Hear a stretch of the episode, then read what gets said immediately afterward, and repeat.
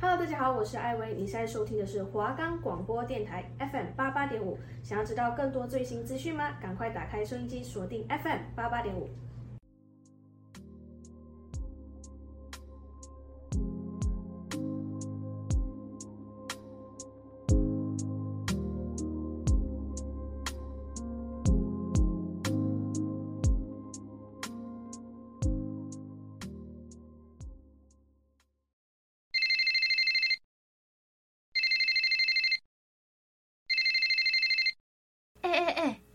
手机收起来，准备好啦！电影要开始嘞！好啦好啦，话说我们今天看的电影叫什么呀？哎，我想想哦，啊，是《如影随形》啦。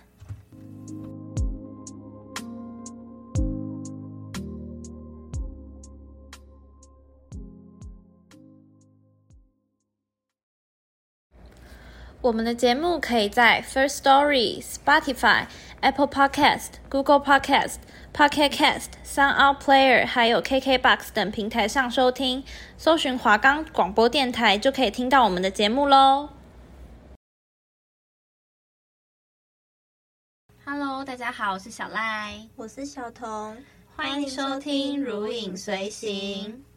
今天的话呢，是值得纪念的第一周实习。媒体以来的第一周吗？算是吗？对，心惊胆战的第一周。对，真的非常哎，而且而且还很忙，就是做完了一件事情，对，下一件事情你以为你要休息，但发现没有就来了。对，真的，我我真的以为就是可能做完一件事情，我想说哇，感觉好像是我明天要休息时间，结果没有朋友提醒一下，发现嗯，下一件事情已经又要开始了。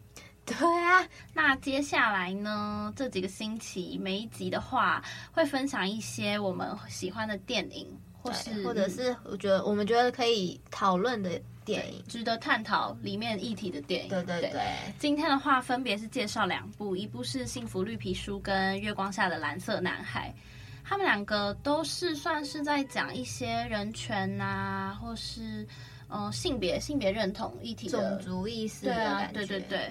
的电影，那第一部《幸福绿皮书》呢？电影的英文片名叫做《Green Book》，它是源自于二十世纪六十年代美国一本专为黑人出版的绿皮书。它里面的话是记载全美各地对于黑人友善的场所，就是一些可能餐厅啊、饭店、加油站等等这样子。这部片是在讲述一个非常知名的非裔美籍的钢琴家唐纳，他是一位黑人。对，他准备前往南方保守地区进行巡回演出。那那个时代的美国的话，南北南北来说，北方相对对于黑人会比较友善一点，嗯，然后南方的话相对来说会是比较排斥黑人一点。所以这对于身为黑人的唐纳，他要去南方保守地区巡回演出，对他对于他来说是非常危险的。但他为了人身安全呢，他雇佣了一名嗯、呃、白人保镖，叫做东尼，当他的司机。嗯，他们原本都是相看互相相看不顺眼的两人，最后渐渐放下对彼此的偏见，然后发展出一段超越种族、肤色、阶级跟社会的动人友谊。对对对，他结尾其实我觉得还蛮感人的，就是我自己看的时候，对，就是就是你会觉得你能去发现，就是去理解对方是一件很很美好的事情吗？就是不知道啊，就是一种很奇妙的感觉。那这部片的拍摄手法的话，我觉得蛮特别的。对啊，因为他们主要都是在汽车内，因为是唐娜要前往美国深南部嘛，所以这整部片几乎有一半的时间，他们两个都是待在车上的。对，但车但是在待在车上也是有很多矛盾，就以为你可以以为没什么矛盾，但是矛盾他们超多的。对，真的超多。就是呃，原本这种可能都是单一的画面的这种电影啊，我觉得看久了应该会让人很想睡觉，就是很想关掉这样，因为毕竟一直都是同一个场景嘛。嗯。但我觉得这部片有一种魔力，真的会让人越看越想看下去。嗯，对，因为他们是从一开始的相互矛盾到后来的，就是。愿意去接纳包容、嗯，互相理解，去接纳包容，这是一个过程。你就会慢慢的想要知道他们到底有没有去接纳包容，对，所以就一直想看下去。对，因为我觉得一开始的话，Tony 白人 Tony 他是比较偏向，就是真的很瞧不起黑人啊，不愿意跟黑人待在同一个空间，可能甚至是使用一样的餐具啊之类的嘛。嗯，嗯就是他们看到之前就是修水管的是黑人，然后他喝过的水就直接把它丢掉了。对对，就是很排很排斥黑人吧。对，就是不知道怎么讲。对，那我觉得慢慢比较像是后来他在跟黑人唐娜相处的过程中，他慢慢知道了，嗯，原来唐娜也有自己。很痛苦的地方，活得很痛苦的地方。嗯，对对。唐娜的话，她比较像是，因为她一开始就已经是出生在比较阶级比较高的社会里面了嘛。嗯。但是，嗯，这都其实都只是表象，就是阶级不代表种族可以互相包容。对不对？就是即使你很有钱，但是我觉得，就是白人的想法是，我觉得你是黑人，你还是一个我就是还是看不起你。对对对。但是。相对来讲的话，唐纳又没有办法融入他的黑人同胞，所以在这两个嗯互相他都融入不了的世界里面，最后他什么事情都只能自己孤身行动。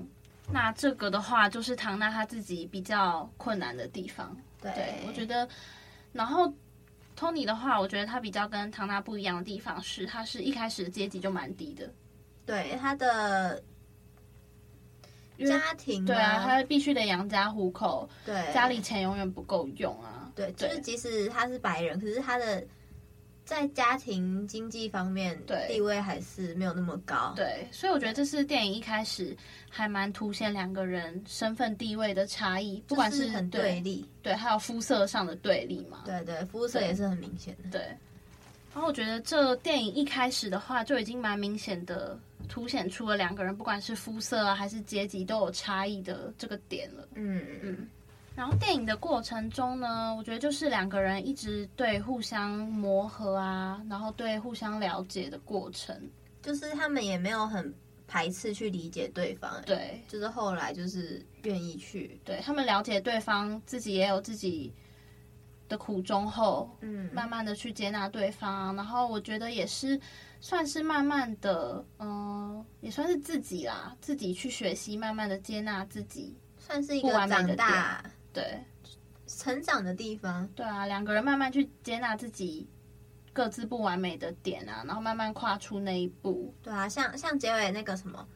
Tony 就邀请唐去他家吃饭。对，原本很歧视黑人的 Tony，最后邀请唐去他家吃饭。然后可能 Tony 身边的白白人朋友在嘲笑唐娜的时候，Tony 也会制止。对，就是很明显，这是一个很明显的对，对。我觉得是 Tony 跨出了蛮大的一步。对。那我觉得唐娜自己跨出的一步，比较是她自己心里面挣扎，因为她觉得她两个世界，黑人世界、白人世界，她都融入不进去嘛。对啊，我觉得是可能想太多了。他后来自己想开了，就跟 Tony 相处的过程中，我觉得他也是慢慢被 Tony 开导。因为我觉得 Tony 的个性就是比较乐天派啊，他觉得很多事情你不需要想那么多嘛。对。那我觉得最后唐娜还是勇敢跨出那一步，去到了 Tony 家过圣诞节嘛。对，我觉得这是一个很棒也很美好的结局。对对。那我们来聊聊他们的拍摄手法。就是像前面剧情所说的，东尼跟唐一开始并不怎么合得来，甚至可以说就是格格不入，因为他们有白人与黑人的文化差异，加上东尼本身就带着那种种族歧视，但是因为迫于现状，他们就是必须在朝夕相处中不断的去进行沟通，交换彼此的想法与价值观，在同时就是其实可以从。故事里发现，唐的心思比较细腻，他会想的比较多，就是会让会让他陷于一种就是偶尔会很焦虑的状况下吧。但是东尼就会跟他说，其实不用想那么多，人不就只是这样这样这样之类的。他有一句我觉得很经典的话，他是直接对唐说：“世界上有太多不敢跨出第一步的寂寞人。”就是。我觉得这句话很符合唐当时的现状。我觉得他就是一个心思比较细腻、比较会去想比较多的人嘛。对，而且就像前面有说过，他觉得他对于，因为他的家庭是算富裕的人，但他在黑人中可能会比较融入不了他的族群。对，但是他又没办法像马上可以去融入白人的。对，因为毕竟那个时候不管是怎样，白人对黑人都还是带有歧视的嘛。对对，对，所以他就觉得，嗯，我觉得就是不管唐娜她的身份地位有多高，但是在白人眼里，她始终还是一个黑人。对对对，对，就是他心里嗯一直都有一个解不了的结，是他不管再怎么努力，他没有办法去融入白人的世界。对对，因为他碍于他自己的那个自己的身份跟。嗯出生的贵贱，然后就会产生那种自卑心。哦，嗯，对，就是这种东西，就是真的可能是从小就有的，所以他长大就一直在存在。如果一直没有去解决的话，嗯、呃，有许多种族歧视啊、男女平权的各种议题，近年来就是有受到全球的重视吧。然后电影其实有很多种，但是大部分的话都是以那种比较沉重的手法去拍摄，像之前有那种什么卢安达大饭店，那个也算是种族，可是他们的拍摄手法是很血腥，我看了其实会很害怕。但他们就是《幸福绿皮书》这一部就是蛮诙谐逗趣，我觉得他是用一个比较温馨的点去把它拍出来，不会让人觉得说，嗯、呃。这真的这件事真的有这么严重吗？或者是很可怕？我觉得它反而比较像是这部电影，反而比较像是要让我们真正去思考一下。对对，它很多点会让你就是会想去想一下，说，哎，这样子是不是会更好之类的？嗯，对。然后在电影的配色配色方面的话，我觉得也是做的算是蛮温馨，比较偏比偏暖色调一点。嗯，对我自己印象蛮深刻的是，嗯、呃，在有一幕是 Tony Tony 他因为现在离家嘛，离老婆离小孩那么远，所以他就是每天都会写信给老婆啊。嗯，然后那一段很温馨的事，是躺在旁边陪他一起写。对，因为唐，对，我觉得唐就是一个心思很细腻的人嘛，对，他知道怎么去用一些细腻的文字表达爱意，嗯、然后他就教 Tony 写信，然后那一段的氛围呢，会让人觉得蛮温馨的，然后配色也都是用温暖的黄色，就是感觉有阳光在后面的感觉。对对对，我觉得这是这部电影蛮厉害的地方，就是它可以用蛮多的色彩，就像可能嗯。可能有一些段落是唐娜比较被其他人歧视啊，甚至因为他自己是黑人的身份挨打的时候，嗯，他的色彩都是比较偏向阴暗黑色调一点点的。对，对，我觉得这部电影的话，它的色彩我觉得运用的蛮厉害的，蛮蛮容易让人很沉浸在那个氛围当中。对，就是呃要细心去看啦，因为如果没有仔细去看那个画面，其实会没感觉。对。我觉得这部电影比较像是你要细细品味，你才可以发现这之中到底要告诉你的是什么。对。那另外一部电影呢，是《月光下的蓝色男孩》。这部电影把男主角夏楼分成了三个阶段，他分别是从幼年到青少年，再到成人。那夏龙是一位同性恋者，常常因为性向的关系被霸凌，然后。小时候有一天，他在球场，他的好朋友 Kevin 就跑来鼓励他，并且告诉他说要坚强勇敢的去反击霸凌者。可是那时候夏龙年纪真的还很小，什么都不晓得，甚至也不知道什么是同性恋。他只知道自己是不喜欢女生，就因为这样被欺负，然后也觉他也觉得为什么没有人能去理解他。而过几天之后，夏龙。为了躲避要霸凌他的人，他就跑进了一间空屋。大概过了一阵子吧，那个那些人，那些霸凌他的人走了，有一名男子就直接破门而入。那个男子的名字叫阿黄，他的职业是一名毒贩。阿黄看着夏龙，就问他了许多问题，以及关心他，但夏龙被吓得不敢讲话。于是阿恒阿黄只好把夏龙接回家，试着让他。的妻子去跟夏龙沟通，他妻子呢就准备了好吃的晚餐跟一张很好睡的床给他。隔天夏龙就撇开心房的告诉阿黄他们自己家的位置，阿黄也就这样开车把他送回家了。但刚好遇到夏龙的妈妈，并且阿黄就告诉他妈妈事情的经过。可是夏龙的妈妈并没有感谢阿黄，甚至不希望夏龙去跟阿黄握手。但是就是他是他的救命恩人，应该要感谢他一下啦。但是后来夏龙其实都会偷偷去找阿黄，像是他们会一起去游泳啊之类的。有一天，阿黄就跟他说，在沙滩上追逐月光的男孩子都是蓝色的。那句话其实代表着很酷的意思，我们后面会讲。那几天后，阿黄看到夏龙的妈妈在吸毒，阿黄就向前去问他妈妈为什么要吸毒，结果两个就吵了一架。过没多久，夏龙就发现他妈妈在吸毒，然后他也很想知道什么是同性恋，于是他就去问阿黄说：“吸毒是什么？同性恋又是什么？”阿黄觉得就是需要帮助夏龙，所以他就一五一十的跟夏龙讲。夏龙听完之后，就是不发一语的离开了。那接下来剧情就是跳到青少年时期。青少年时期的夏龙碰到了许多问题，像是母亲因为吸毒而得不到青少年时期需要的关爱。然后甚至妈妈还会去抢夏龙的钱去买毒品，而且那个钱其实是阿黄的夫妻给的。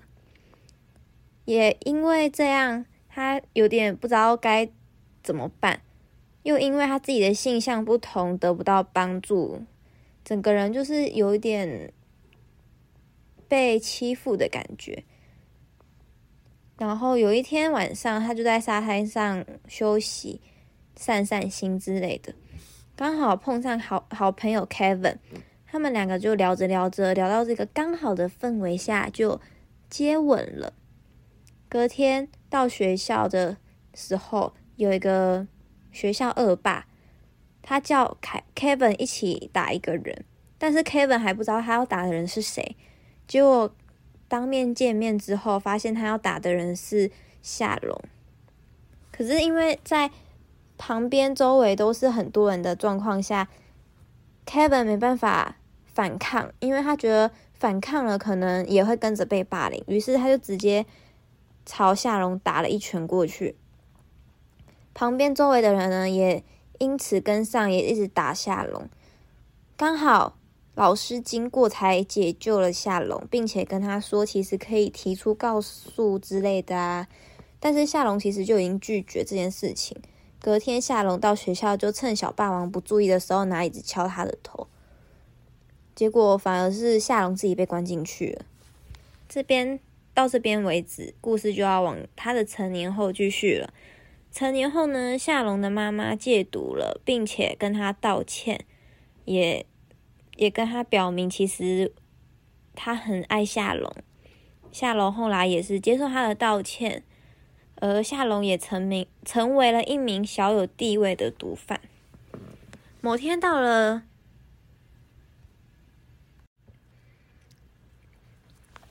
某天，他童年的最好朋友，也是他喜欢的对象，Kevin 就打了电话，说想要见面聊聊。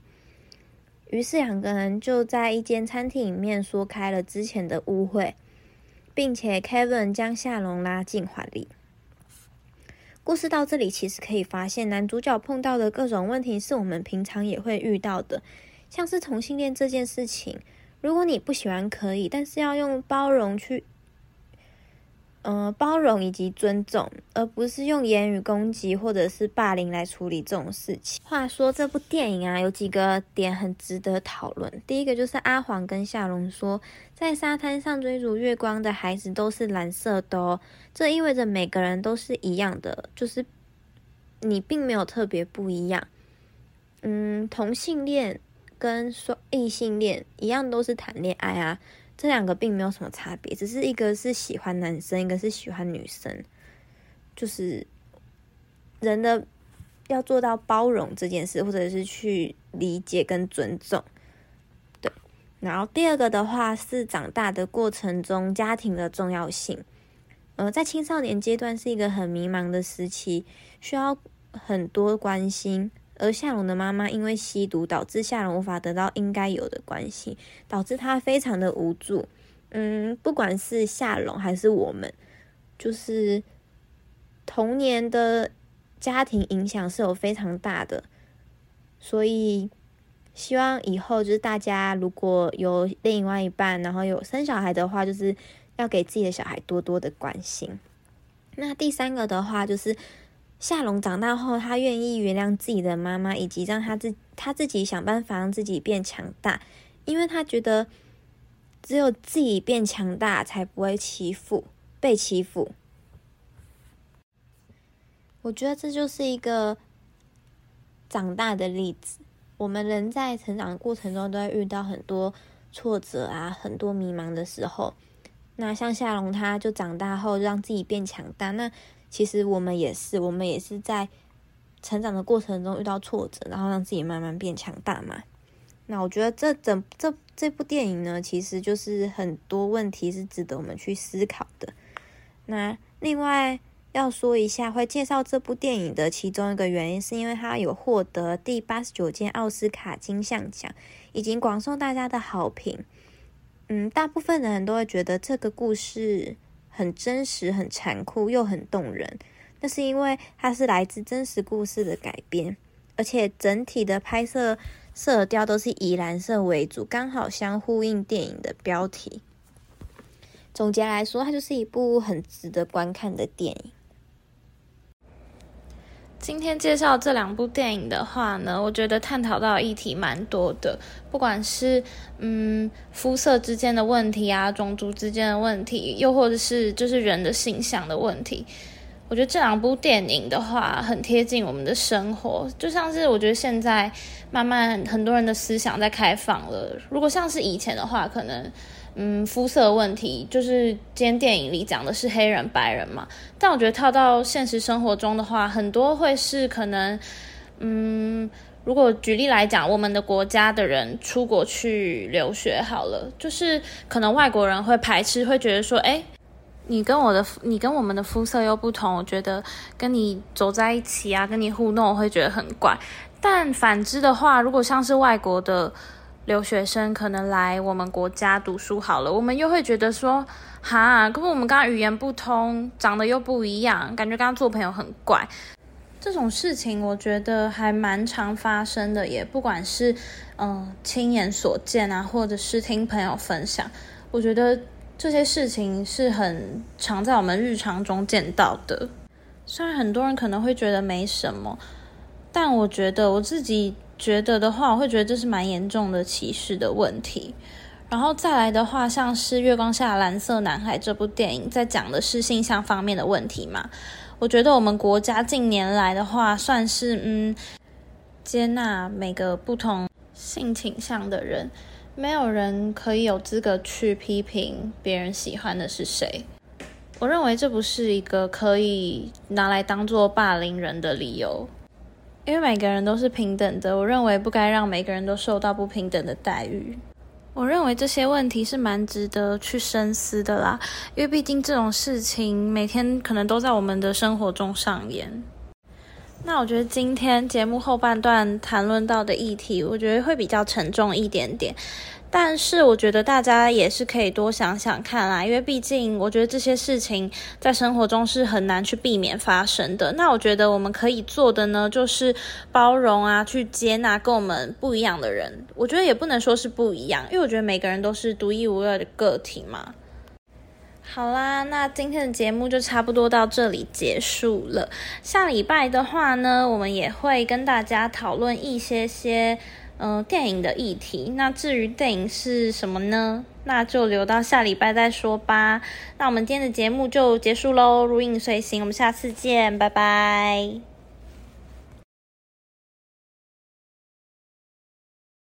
等下，等下，我们应该要用一首歌来做结尾。这首歌虽然不是电影主题曲，但它其实也算是一种诉说成长的故事。那这首歌呢就是周兴泽的小时候的我们我们就下礼拜见喽。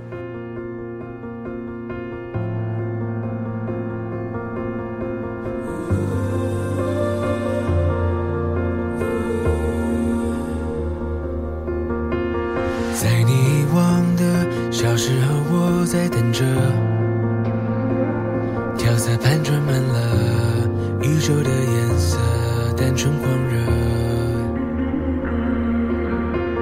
故事直觉的，像是发自真心的，喜欢就拥抱着，没有复杂的嫉妒猜测。这些年遍体鳞伤，你不想认输了，委屈就全，妥协不得不做的选择，